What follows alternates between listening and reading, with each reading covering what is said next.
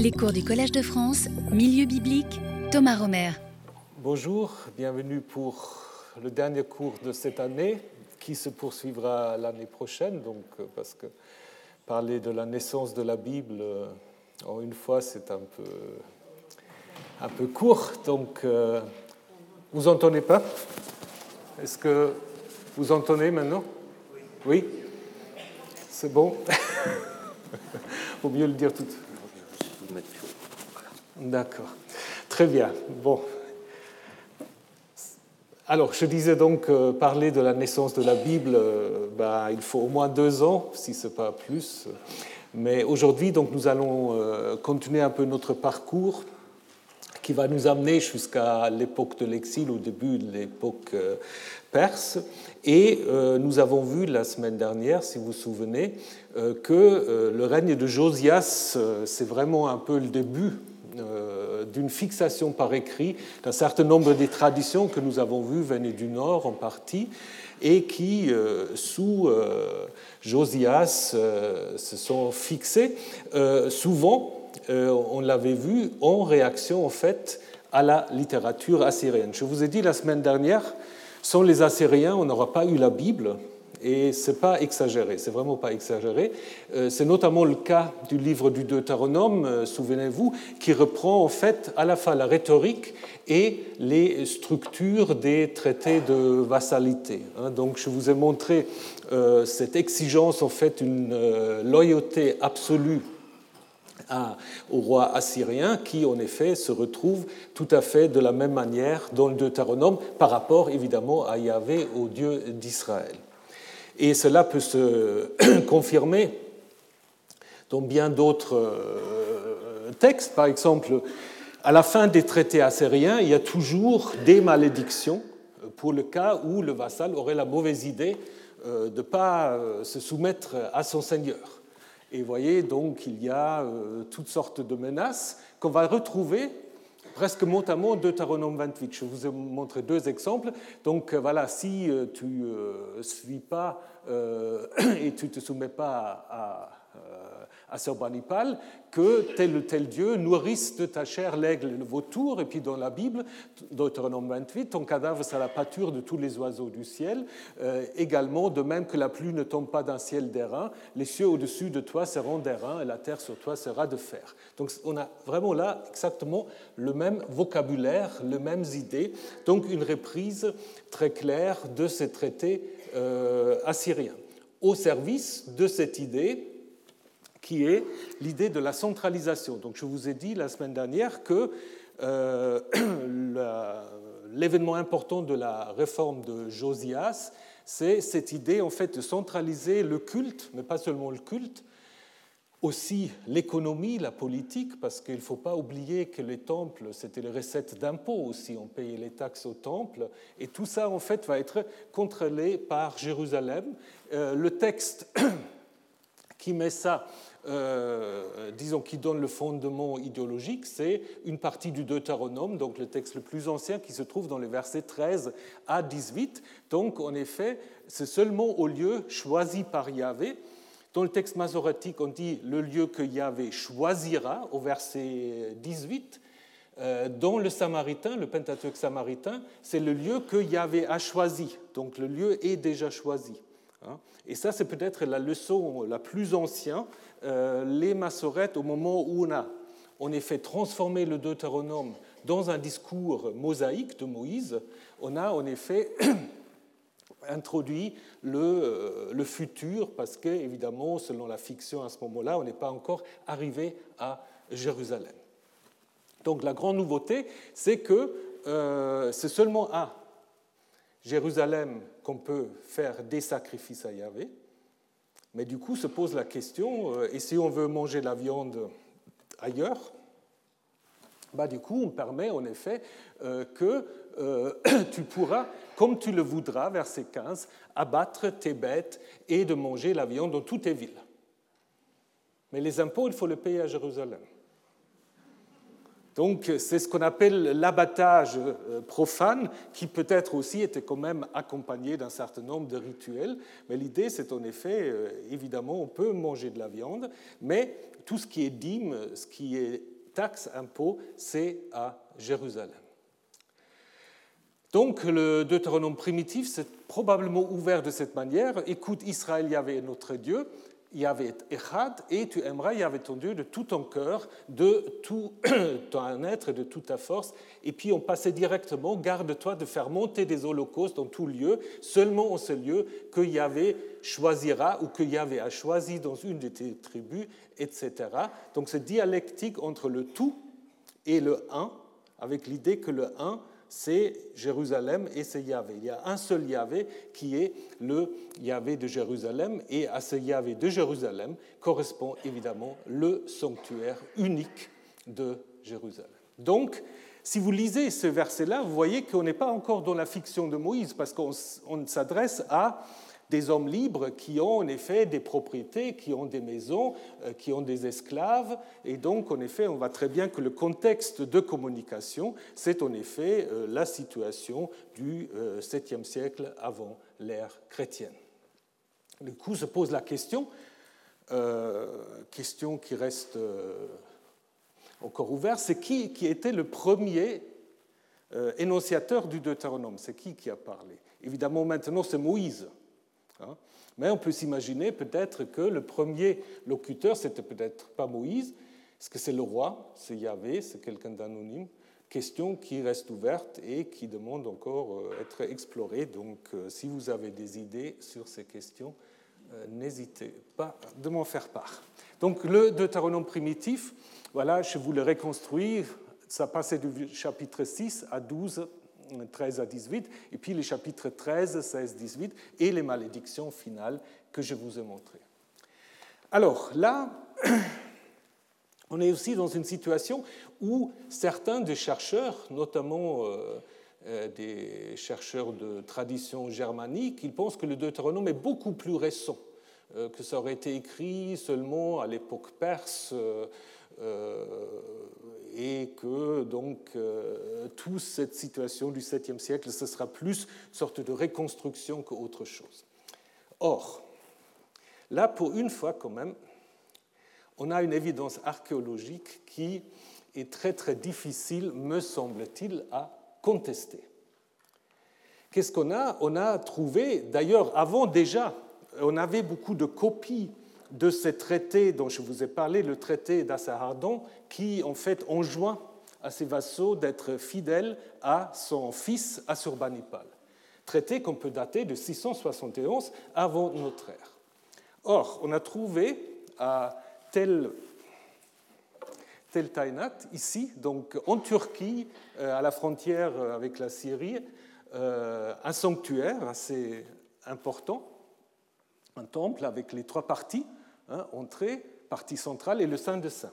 Hein, euh, structure tout à fait centrale. Mais ce qui est intéressant et important, qu'on a trouvé dans ce temple, euh, ici, vous le voyez en train d'être restauré, une tablette qui contient exactement ce traité de Essahardon et qui était en effet placé, il y a même un trou pour l'accrocher il était placé ici dans le Saint des Saints du temple de Tainat. Alors donc, je pense que c'est quand même très très vraisemblable que peut-être sous Manassé, le prédécesseur, euh, disons le grand-père de Josias, qu'il y avait une copie de ce traité aussi dans le temple de Jérusalem. que ça, ça expliquera pourquoi les auteurs du Deutéronome aura eu connaissance en fait de ce traité. Hein. Donc dire que ça, c'est une invention de l'époque perse, ça me semble un peu difficile. Pourquoi tout d'un coup, à l'époque perse, on va ressortir des traités assyriens? Donc je pense là quand même, euh, on a beaucoup d'évidence euh, pour dire que le premier, la première édition du Deutéronome euh, est en rapport avec ce traité-là.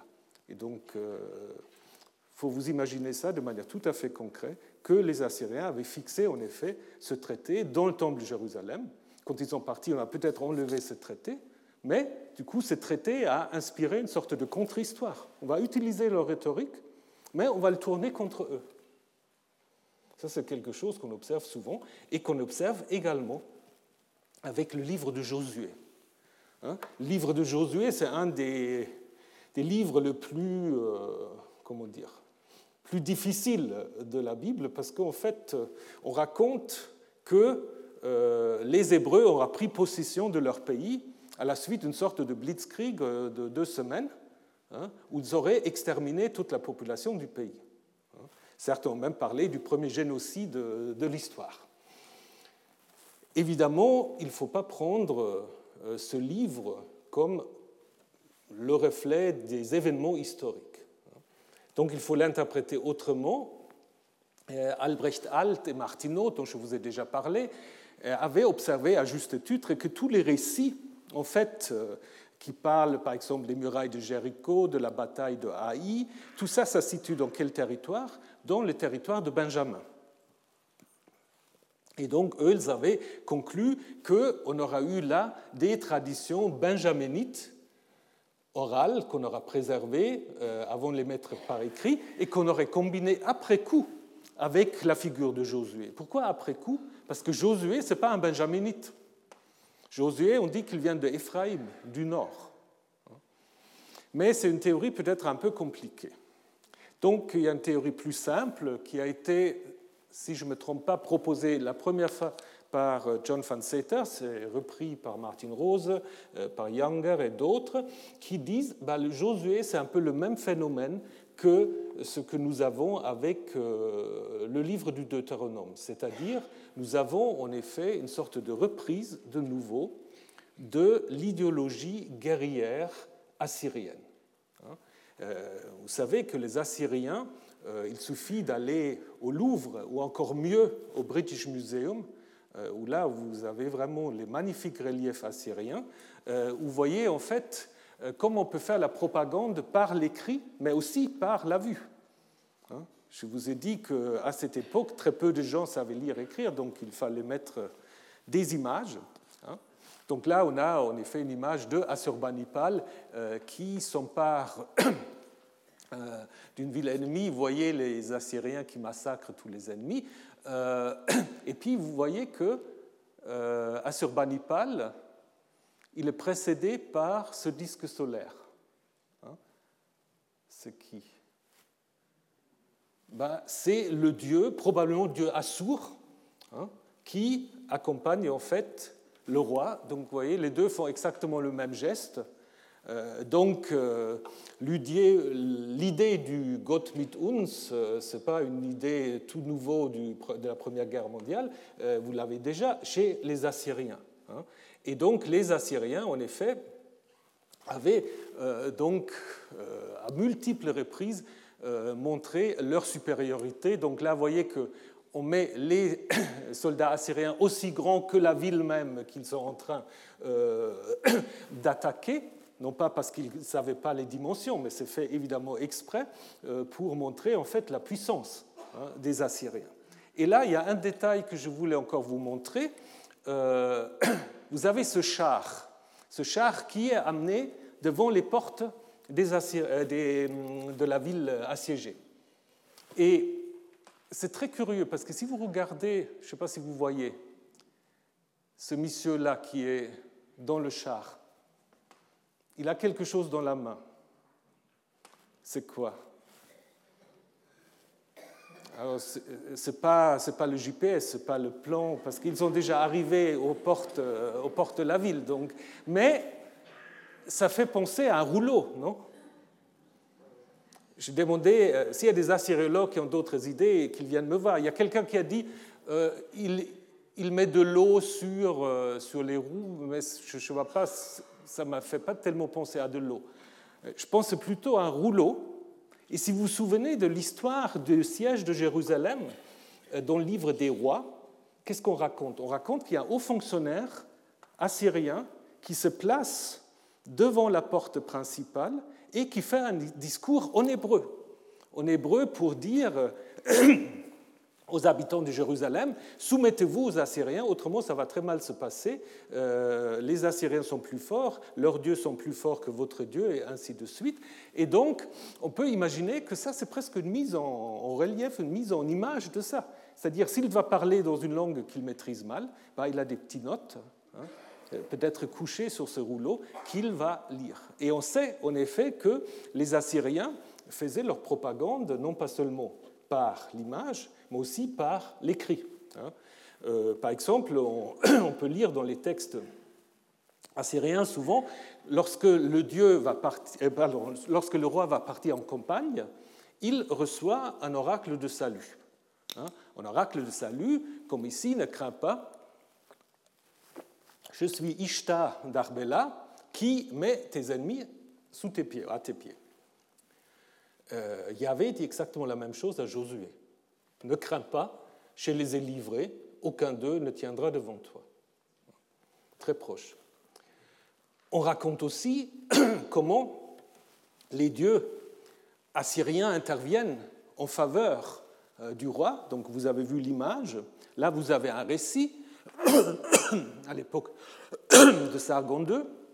Le reste du peuple s'était enfui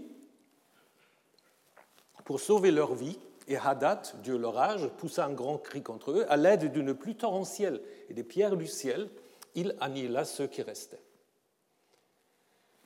Qu'est-ce qui se passe lorsque Josué doit se battre contre toute une coalition cananéenne?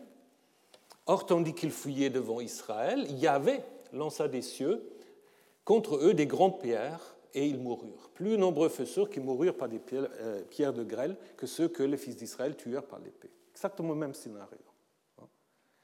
Donc là, on peut dire la même chose que pour le livre du Deutéronome, à savoir que vous avez là, en effet, une sorte de reprise de cette idéologie assyrienne euh, pour, en effet, euh, légitimer quoi? Légitimer sans doute le fait que Yahvé est un Dieu aussi puissant, peut-être même plus puissant que les dieux des Assyriens.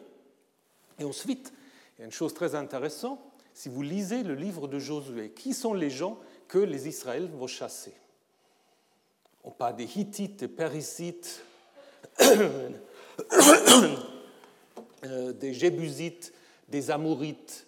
Euh, certains de ces peuples, on peut les identifier. Les Hittites, bah, ils sont beaucoup plus hauts, ils sont en Anatolie, donc ils ne sont pas du tout là. Euh, d'autres, les Périsites, on ne sait pas du tout qui c'est. Et donc déjà, les rabbins avaient dit, bon, peut-être c'est simplement une sorte de symbole, de chiffre pour désigner quelqu'un qu'on ne peut pas nommer. Alors peut-être en effet que c'est une manière de dire, en fait, Yahvé va chasser en fait les Assyriens.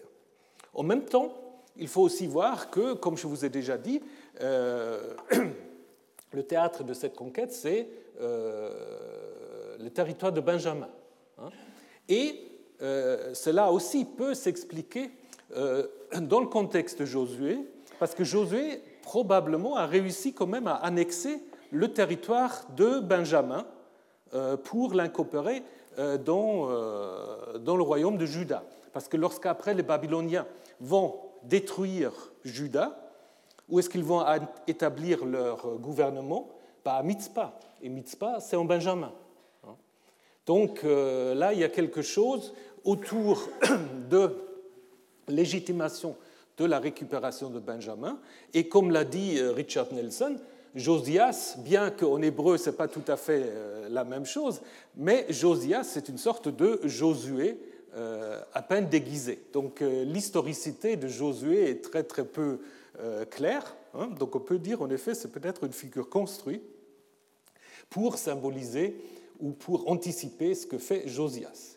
Qu'on l'a mis à Éphraïm peut aussi être une manière de montrer que euh, avec Josias et Josué, on a une sorte de Royaume-Uni, le nord et le sud ensemble.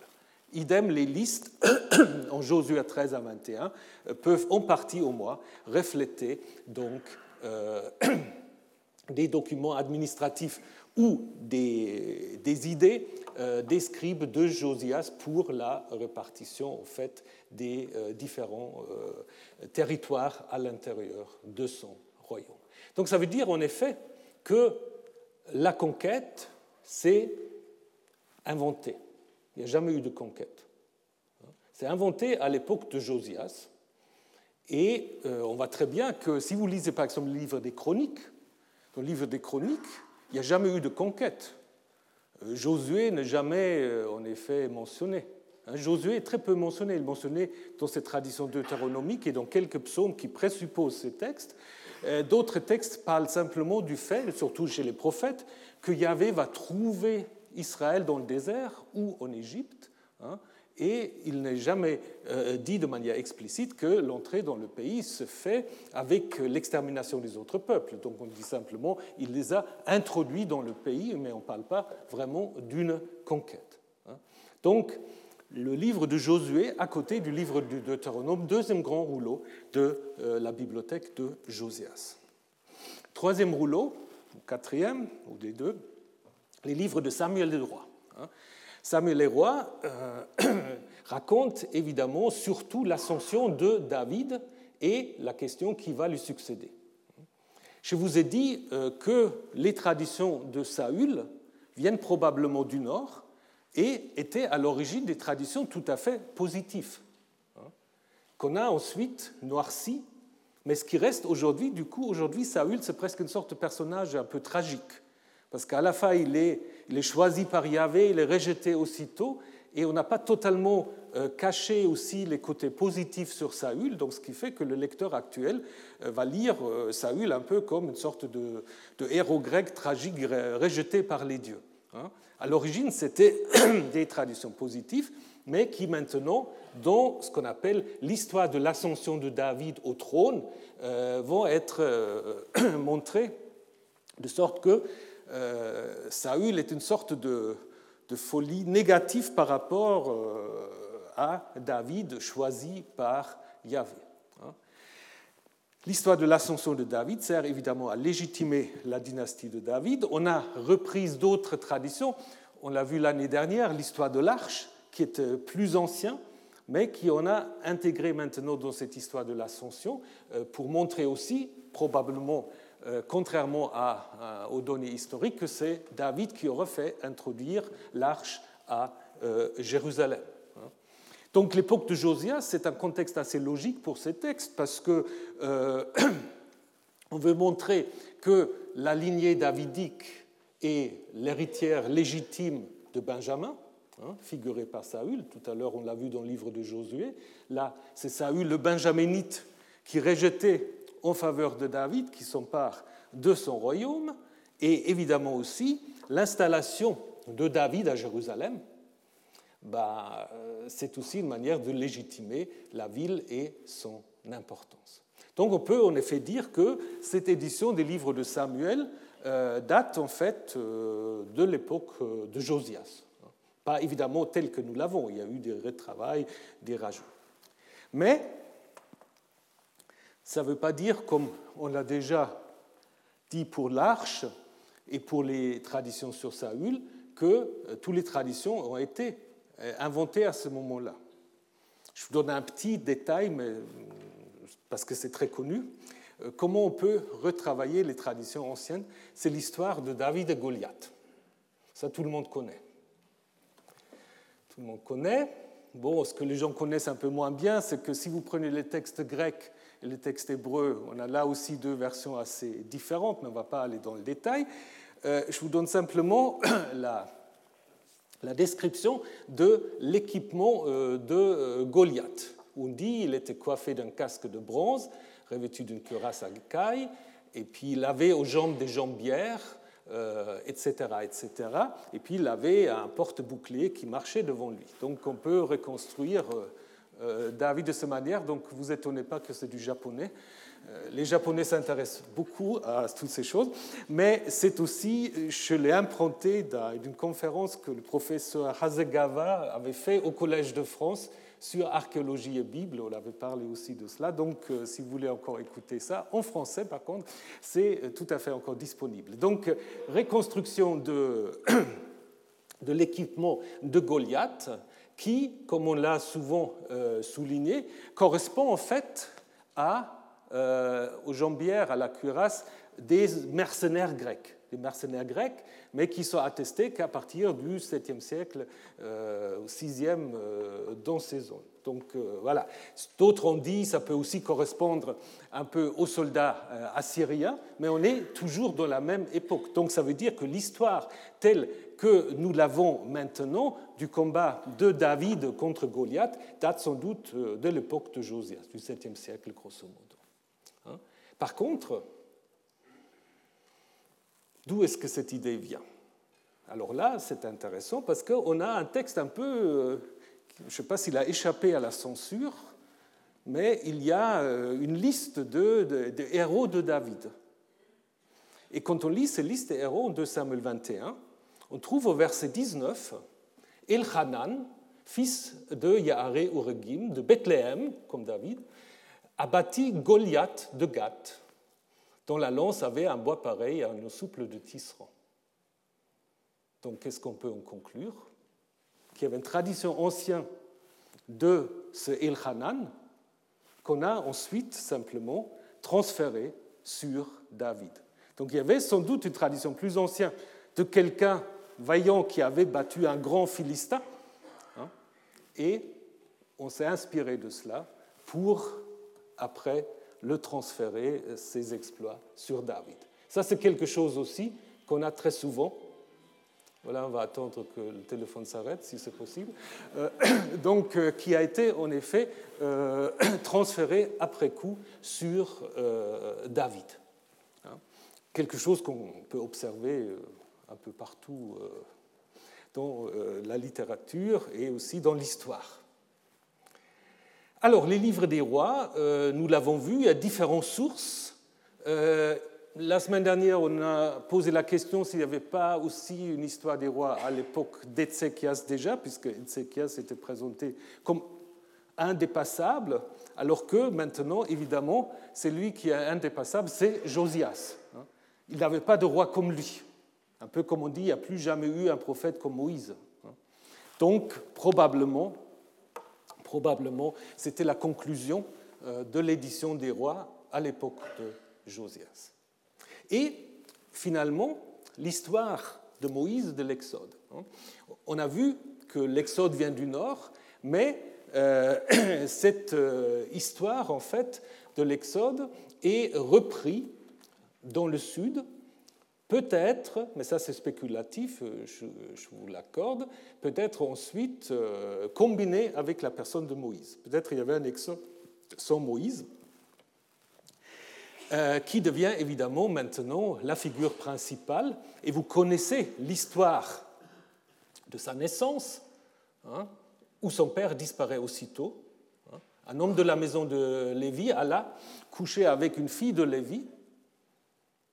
Certains disent même que c'est une sorte de, couchage forcé, pour ne pas dire viol, parce que le père disparaît, on ne sait pas ce qu'il devient. Hein. Ça a d'ailleurs posé toutes sortes de questions aux commentateurs. Hein. Et après, bon, euh, vous connaissez l'histoire, il est en effet caché par sa mère et ainsi de suite. Et c'est quelque chose, en effet, qui reflète clairement l'histoire de la naissance de Sargon. Hein. Sargon, bah, il y a deux Sargons. Il y a un premier Sargon, euh, roi plus ou moins mythique du troisième millénaire, et puis un Sargon II. Et Sargon, qui veut rien dire d'autre que roi légitime, déjà le nom montre qu'il avait peut-être des problèmes de légitimité. Et donc, euh, c'était peut-être un usurpateur, donc il fallait qu'il légitime en fait euh, sa, comment dire, son caractère royal.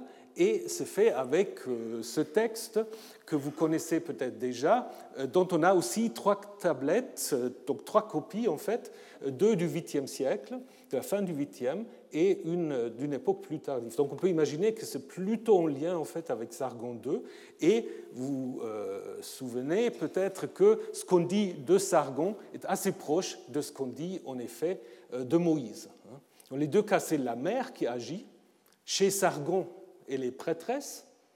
Euh, chez Moïse, elle est quand même de la tribu de Lévi, aussi tribu des prêtres. Hein. Dans les deux cas, il y a une sorte d'enfantement dans le secret, caché, et ensuite l'enfant est placé dans une corbeille, vous voyez, très très proche, avec chaque fois corbeille de roseau avec du bitume enduit, donc exactement la même chose dans les deux récits. Et puis, à la fin, adoption euh, par un jardinier euh, céleste qui le fait jardinier des, hommes, donc c'est aussi un thème royal, et Moïse qui est adopté également dans un contexte royal par la fille du pharaon. Hein. Donc on peut en effet imaginer que euh, cette histoire a été utilisée de nouveau, de nouveau reprise assyrienne pour faire de Moïse un personnage aussi important, en effet, que les grands rois assyriens. Et les influences assyriennes continuent aussi avec ce qu'on peut appeler le miracle, le passage de la mer, qui correspond de nouveau beaucoup à l'intervention des dieux assyriens en faveur de leur roi. Euh, après, euh, on a cette conclusion d'un traité, d'une alliance, qui est évidemment aussi un grand thème assyrien. Euh, l'histoire du veau d'or, on en a déjà beaucoup parlé, hein, qui fait sans doute allusion à la chute du royaume du Nord et puis à la vénération de Yahvé sous forme euh, bovine. et donc, ce qui est intéressant aussi, si vous regardez, qu'est-ce qu'il fait Moïse avec ce veau? Ce taureau, ben, il est détruit. Hein, il est détruit et on dit il va en effet le brûler, broyer. Brûler, c'est d'ailleurs un peu curieux parce qu'en métal, ça brûle pas très très bien. Mais euh, ça fait allusion en fait parce que c'est les deux verbes qui sont utilisés pour Josias euh, lorsqu'il élimine euh, les éléments, les objets cultuels du temple de Jérusalem, assyrien ou d'autres. Donc, nouveau, un lien qu'on peut faire avec cette époque. Hein. Et puis après, ça se termine avec un renouvellement du traité qui confère à Moïse en fait une sorte de fonction royale. Donc est-ce que l'histoire de Moïse, euh, première histoire de Moïse, est-ce qu'elle s'est, est-ce qu'elle s'est arrêtée ici? Ou est-ce que, comme le pensent d'autres chercheurs, est-ce qu'elle a déjà contenu l'entrée dans le pays? Et qui était celui qui avait mené dans cette histoire euh, Israël dans le pays? Parce que vous, dans la Bible, évidemment, c'est Josué maintenant. Mais il y a quand même quelques versets par-ci, par-là, qui donnent l'impression que c'est Moïse qui a fait entrer le peuple dans le pays. 1 Samuel 12, par exemple, dit que c'est Moïse. Et après, vous avez des traditions décatées d'Abder et d'autres, où ce n'est pas du tout Josué, mais c'est Moïse. Peut-être l'ancienne tradition faisait de Moïse celui qui avait amené les Israélites dans le pays. Mais là, je vous l'accorde, on est un peu dans la spéculation, mais on a quand même un certain nombre d'indices pour imaginer au moins qu'il y a à un moment donné des traditions alternatives.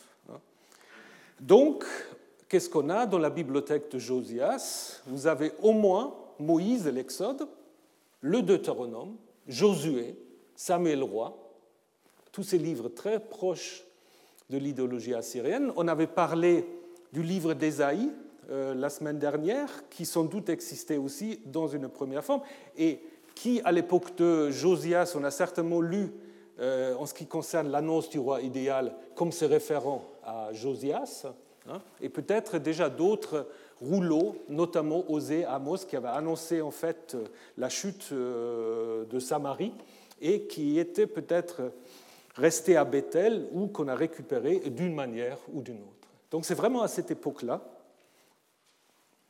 Ne peut pas dire la Bible commence, parce que évidemment, ce n'est pas du tout l'idée d'en faire une Bible, mais un certain nombre de rouleaux qui vont être à l'origine du Pentateuque, des livres historiques et des prophètes, peut-être aussi les proverbes, je vous ai parlé des proverbes, j'aurais pu aussi encore ajouter les proverbes.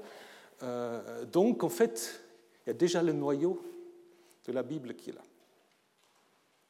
Donc, euh, voilà, voyez que, de nouveau, je vous ai dit, les Assyriens, je ne reviens plus, mais c'est vraiment une, époque charnière. Donc, après, ça va se renforcer après la destruction de Jérusalem et durant l'époque perse. Donc ça, c'est vraiment ce qu'on peut appeler l'essor de l'écriture après la destruction de Jérusalem. Donc ça veut dire en effet que il y a deux grandes catastrophes qui sont à l'origine un peu euh, de la Bible. C'est pour cela qu'on peut parfois euh, imaginer la Bible comme une sorte de littérature de crise, hein, euh, qui en effet essaye de gérer ce qu'on dit aujourd'hui crisis management, donc il faut gérer la crise. Hein. Ici, une crise à la fois politique, mais aussi une crise aussi idéologique, bien sûr. Et ça va se faire par des affirmations en fait, qui ne sont pas vérifiables, mais qui vont en effet permettre au judaïsme de naître. Vous avez d'ailleurs un peu la même chose pour le Nouveau Testament. Le Nouveau Testament est aussi né suite à une sorte d'échec évident, c'est-à-dire la crucifixion de celui qui était considéré comme étant le Messie. Et tout à coup, on va réinterpréter cette crucifixion dans un sens évidemment euh, totalement contraire à ce que euh, l'historien peut observer. Et donc ça, c'est exactement ce que vous avez, ce qui se passe après donc la destruction de Jérusalem. Donc je vous rappelle très très brièvement qu'est-ce qui se passe après Josias. Josias, présenté comme étant le roi idéal, va se faire tuer par le pharaon euh, qui avait repris un tout petit moment le contrôle du Levant. Alors là, toutes sortes d'hypothèses. Qu'est-ce qui s'est passé? Les livres des rois sont très très peu loquaces. Hein. Elle dit simplement que le pharaon l'a tué à Megiddo. Donc si vous avez des idées, euh, euh, probablement dans un contexte soit que Pharaon le considérait comme un vassal peu fiable, soit que Josias avait un peu la folie des grandeurs et pensait qu'il pouvait affronter Pharaon. Donc on ne sait pas très bien ce qui s'est passé. Donc Pharaon va encore intervenir pour désigner le successeur de Josias, mais une fois que les Babyloniens euh, vont gagner le contrôle du Levant à la suite de la bataille de Carchemish, le pharaon va se retirer. Hein, ce que dit aussi 2 rois 24, et le roi d'Égypte ne sortent plus de son pays. Ce qui correspond en fait à une certaine réalité euh, des faits. Donc, c'est les Babyloniens qui sont les nouveaux maîtres. Les rois euh, judéens pensent quand même toujours que les Égyptiens pouvaient être d'un certain secours. Peut-être aussi Psamémétique avait quand même essayé un peu de, euh, les pousser vers, euh, vers la révolte, mais euh, toujours est-il qu'en 597, il y a en effet premier siège de Jérusalem, la destruction est évitée grâce au roi Joachim, qui ouvre les portes de la ville, donc qui succède à son père qui était rebelle, et qui évite en fait la destruction de Jérusalem. Par contre, il y a déjà une première vague de déportation. Hein. Donc ensuite, les, les euh, Babyloniens installent euh, Zédéchias, alors est-il encore roi ou est-ce qu'il est considéré comme gouverneur? C'est difficile de savoir. Toujours est-il euh, qu'il y a des nouveaux, nouvelles tentatives de révolte qui mènent maintenant en 587 à la destruction de Jérusalem. Hein. Et comme je viens de le dire, Mitzpah, donc en Benjamin, est en effet euh, choisi comme étant le lieu du gouvernement euh, sous l'occupation babylonienne. Alors on constate en effet euh, une baisse démographique importante, une réduction sans doute aussi du territoire judéen. Les sources ne sont pas très très claires. Par exemple, Odette Lipschitz de Tel Aviv pense que la population baisse de 100 000 à 40 000. C'est n'est pas très précis, mais c'est clair, il y a des gens qui ont été tués, sans doute, qui sont partis. Évidemment, certains sont aussi, euh, sont aussi euh, exilés. Euh, et puis en 582, Gedalias, le gouverneur, est assassiné par qu'est-ce qu'il faut dire, une sorte de coalition anti-babylonienne, ce qui provoque une nouvelle intervention babylonienne, peut-être encore une fois des déportations. Selon les récits bibliques euh, du livre de Jérémie, il y a des gens qui s'installent du coup en Égypte, donc sans doute encore une baisse de la, de la démographie. Hein. Donc du coup, il y a un lieu qui devient très très important, euh, c'est en effet la Gola babylonienne. Donc certains textes dans la Bible, mais qui sont contredits par d'autres textes, donnent l'impression que le pays était totalement vide euh, pendant euh, l'exil, ce qui évidemment est une manière de légitimer la Gola pour dire en fait le vrai peuple était en exil et c'est le retour après de cette Gola euh, qui va repeupler le pays. Évidemment, on sait très bien que le pays n'était guère vide, mais évidemment diminué, c'est clair, et va se mettre en place ici, donc, euh, entre l'Euphrate et le Tigre, euh, un centre euh, de regroupement de Judéens qui va être très important en fait jusqu'à l'époque, jusqu'au Moyen Âge, parce que le Talmud de Babylone a été justement produit à Babylone, comme le dit son nom, et donc il faut en effet imaginer que la, la Gola, les exilés babyloniennes, étaient un groupe très important aussi économiquement. Hein. Donc là, si euh, ce contrat qui vient d'une collection privée est un vrai, possible, c'est jamais. Euh, là, on trouve dans ce contrat en fait la mention d'une ville Al-Yahoudou.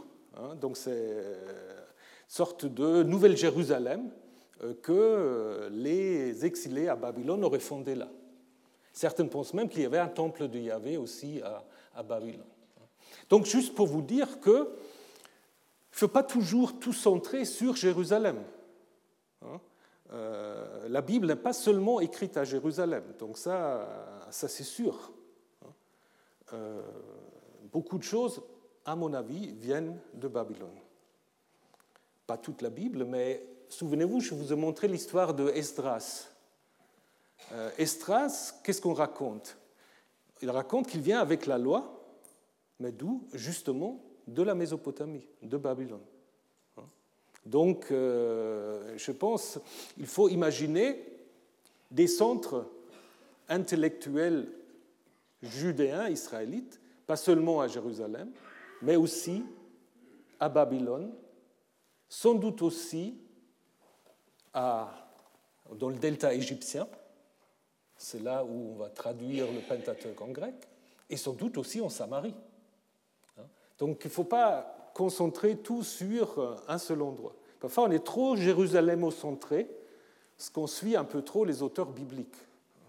Mais je pense qu'il euh, y a beaucoup plus de diversité aussi géographique. Évidemment, et c'est ça ce qui est, à mon avis, quand même euh, le, le côté qui, garde quand même son petit côté de mystère aussi. Normalement, ces événements de 587 ben, aura pu euh, signifier simplement la fin de ce petit euh, peuple de Judéens.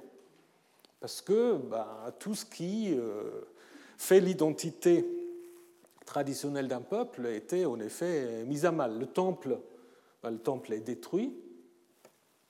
Le Dieu national, soit il a abandonné son peuple, soit il a été vaincu comme disait déjà la propagande assyrienne, par les dieux assyriens, là, babyloniens.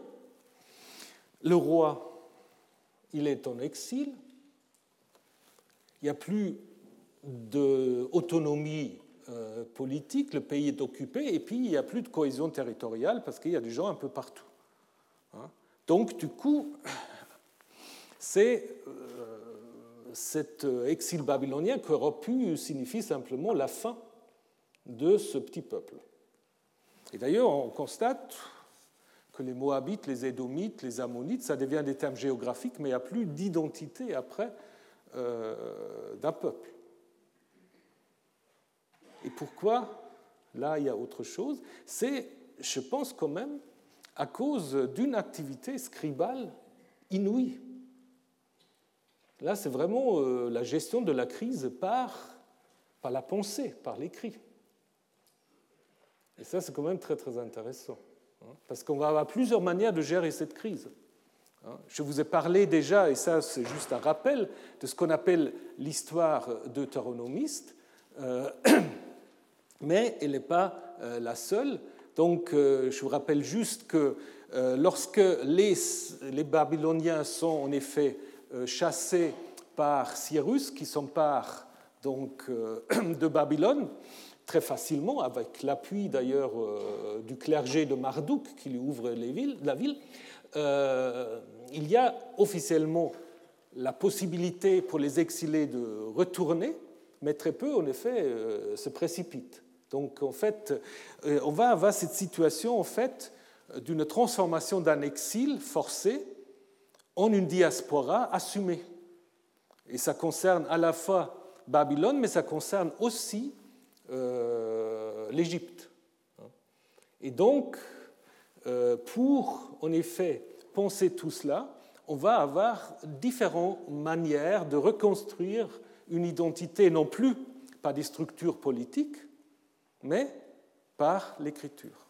Vous voyez, l'écriture euh, peut être très très puissant, euh, qui se base évidemment sur des traditions anciennes, mais qui en fait va entreprendre une réinterprétation totale. Ça, c'est quelque chose quand même d'assez euh, important. Comme je vous ai dit, vous pouvez faire quelques parallèles aussi avec la naissance du christianisme. Donc je vous ai dit, pour l'histoire deutéronomiste, cette réécriture des livres des rois, c'est maintenant plus du tout un livre ou un rouleau à la gloire de Josias. Au contraire, c'est un livre maintenant qui explique que la plupart des rois n'ont jamais vraiment écouté les commandements de Yahvé, et c'est pour cela, en effet, Yahvé a fait venir euh, les ennemis, donc les Chaldéens, les Babyloniens, accompagnés des Araméens, des Moabites, des Ammonites, pour détruire Jérusalem. Mais tout cela, en fait, non pas parce que Yahvé euh, s'est fait battre par les Babyloniens, non, c'est Yahvé qui les a fait venir. Donc ça, c'est totalement euh, paradoxal. Personne ne peut évidemment le démontrer. Mais ça, c'est une affirmation. Hein. Et cette affirmation fondamentale va structurer euh, la théologie deutéronomiste. Donc la catastrophe, c'est en effet, c'est votre propre faute. Si vous vous étiez comporté autrement, voilà, on aura pu éviter tout ça. Évidemment, ça c'est toujours plus facile de le dire après coup, comme avec n'importe quel écrit euh, de l'histoire. Mais à la même époque, évidemment, on va aussi euh, pardon, réécrire donc, les livres prophétiques. Donc, cette époque euh, euh, dite euh, exilique ou peut-être plutôt post-exilique va correspondre en fait à l'édition d'un certain nombre de livres prophétiques, notamment les grands livres Jérémie et Ézéchiel, deuxième Ésaïe, d'autres livres du début de l'époque perse, Agé, première version de Zacharie, et sans doute aussi la révision d'autres rouleaux. Euh, je ne peux pas aller trop dans le détail, je vous donne quelques idées sur euh, Jérémie.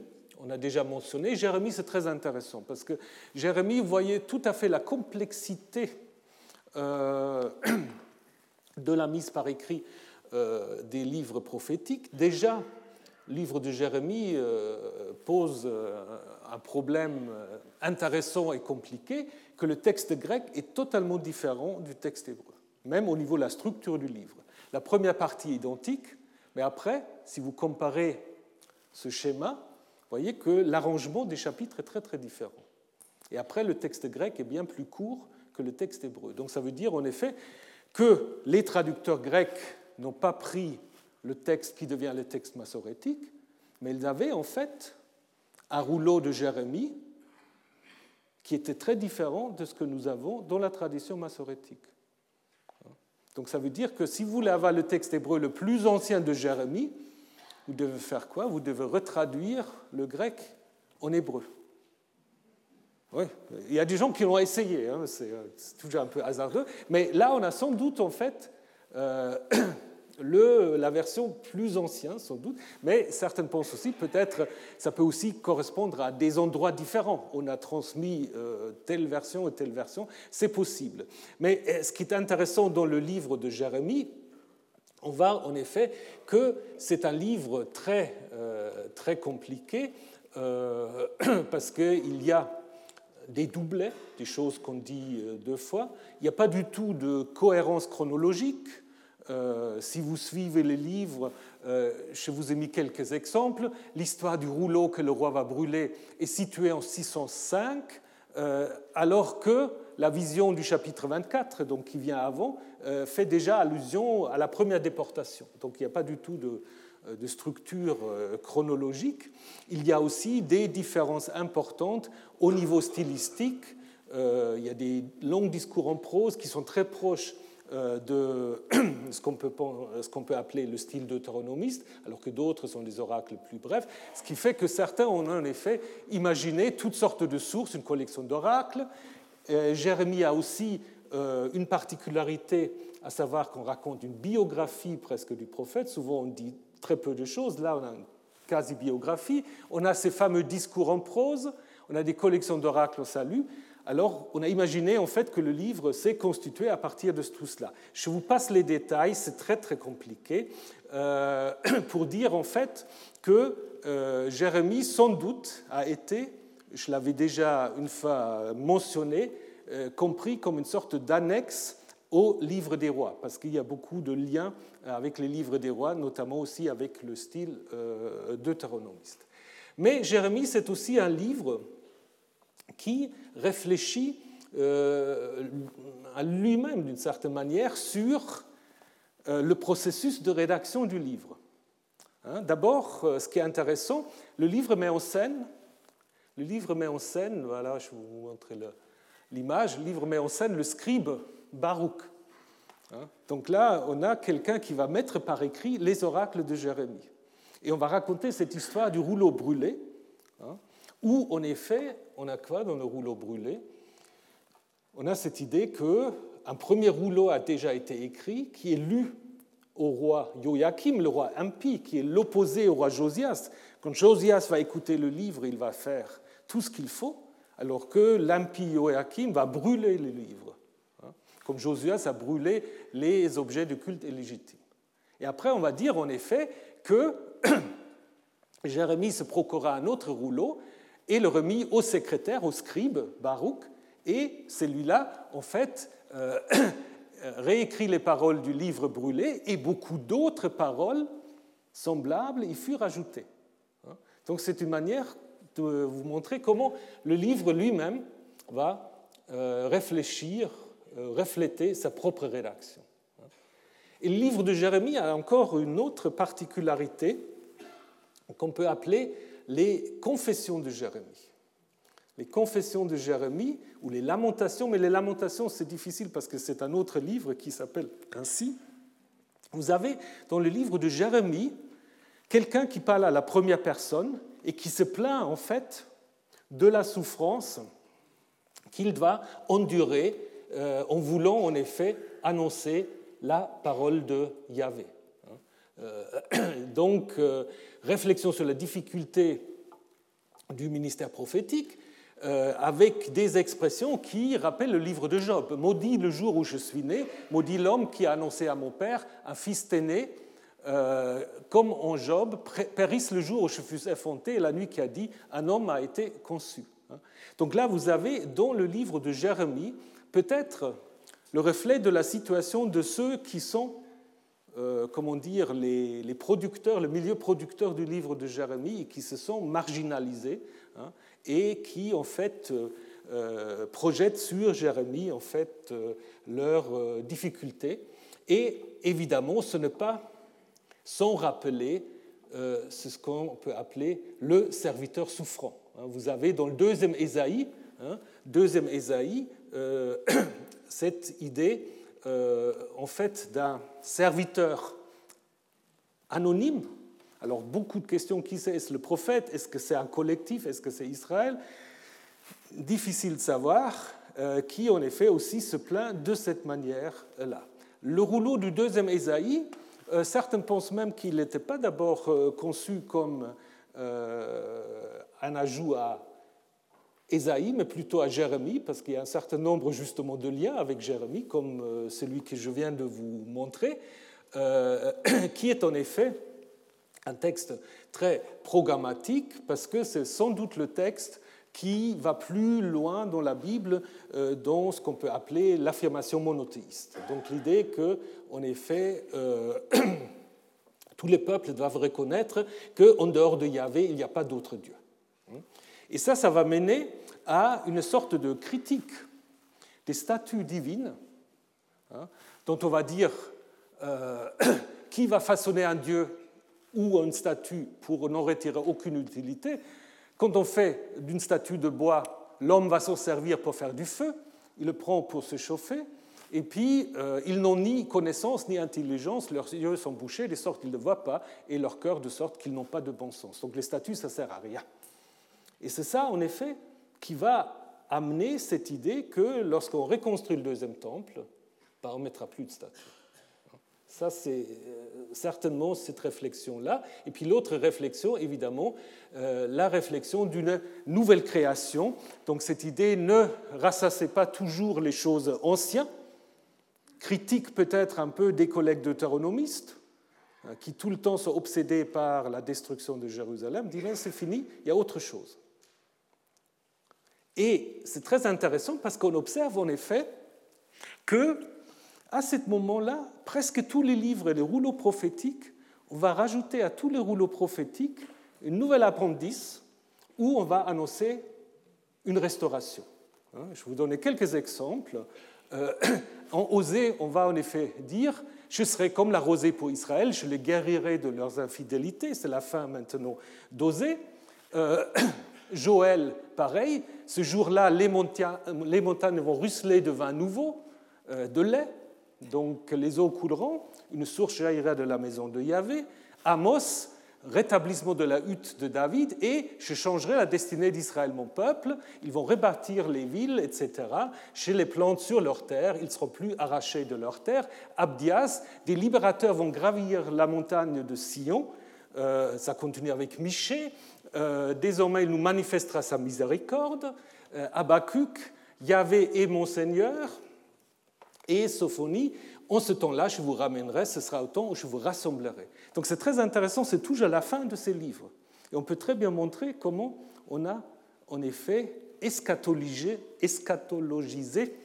les euh, livres prophétiques hein, pour en effet leur donner euh, une vision en fait de euh, d'avenir. Alors après, évidemment, il y a bien d'autres choses qui vont se mettre en place. D'un côté, on va penser au futur, mais en même temps, on va aussi reconstruire les origines. Les chapitres 1 à 11 de la Genèse, ils sont sans doute le résultat aussi d'une rencontre avec les grands épopées mésopotamiens. Hein, euh, l'histoire de la création du jardin, le déluge évidemment, hein, peut-être aussi la tour de Babel. Donc on va en effet réécrire ou disons réécrire, peut-être écrire même pour la première fois, une histoire des origines indépendante, euh, sans doute aussi une histoire patriarcale indépendante. Euh, la grande question, c'est à partir de quand est-ce qu'on va lier Abraham et Jacob? Abraham, c'est très intéressant parce qu'Abraham, il n'est jamais à Jérusalem, sauf peut-être au chapitre 14 euh, avec le roi de Chalem. Autrement, Abraham, c'est à Hebron, beaucoup plus dans le sud peut-être centre un peu euh, en concurrence avec Jérusalem. Et pendant l'exil, peut-être euh, la figure d'Abraham sert plutôt à la légitimation de la population non exilée. Hein, comme le montre un texte en Ézéchiel où on critique les gens qui habitent dans les ruines et qui se réfèrent à euh, Abraham. Après, pendant l'exil, on va faire ce lien avec Abraham et Jacob, mais Abraham, en fait, va devenir le premier évidemment, parce qu'il est judéen, il est euh, du sud.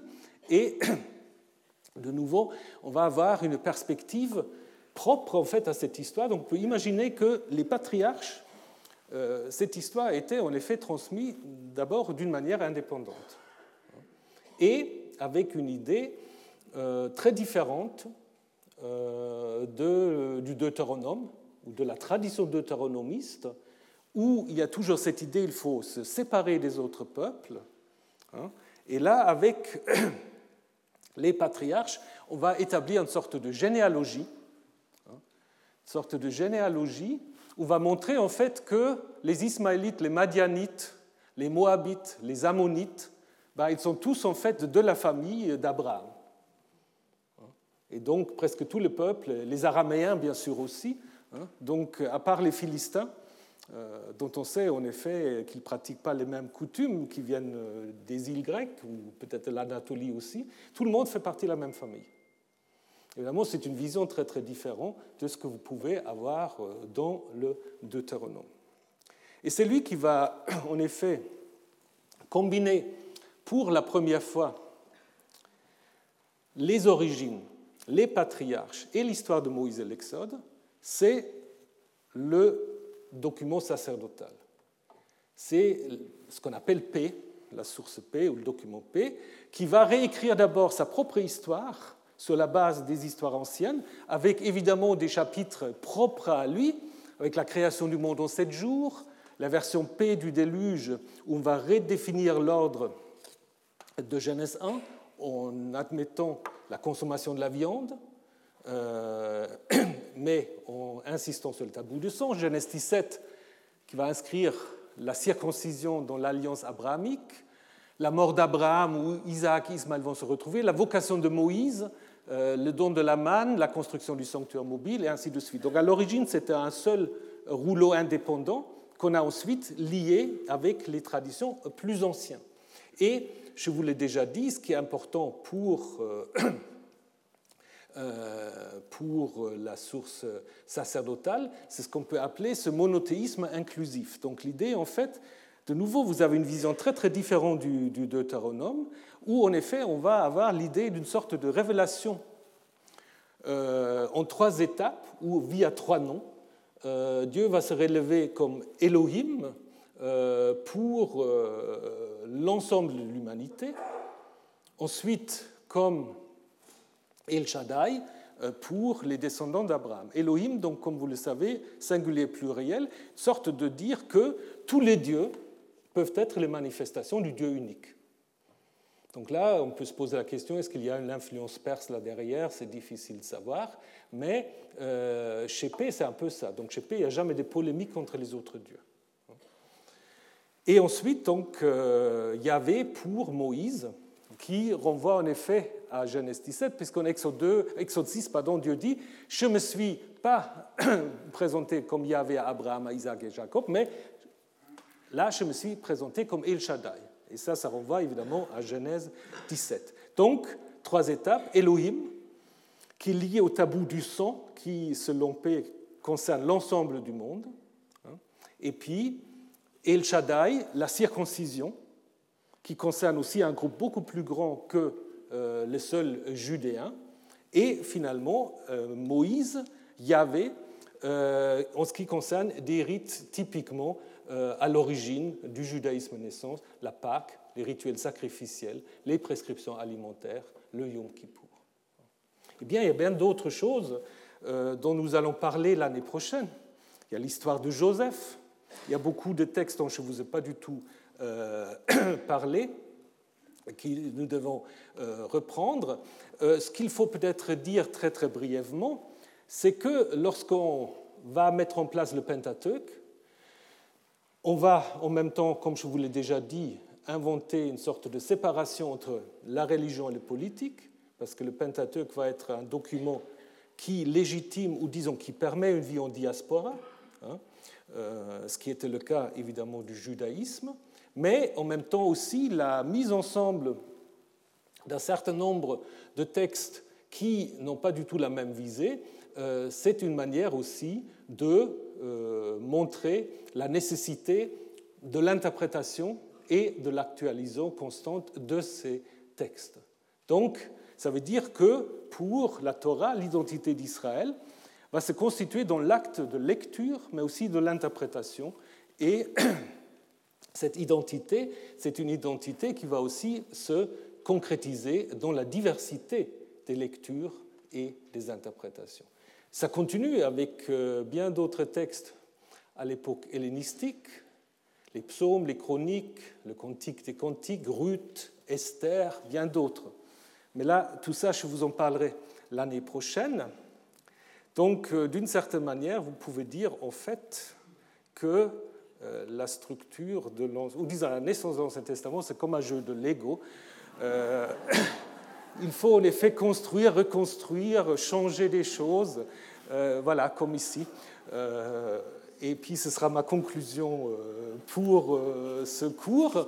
avant que je vous laisse, vous avez peut-être reçu déjà à l'entrée des feuilles qui annonce en fait le programme du, euh, de colloque euh, qui aura lieu jeudi et vendredi sur les femmes au pouvoir. Point exclamation, point d'interrogation.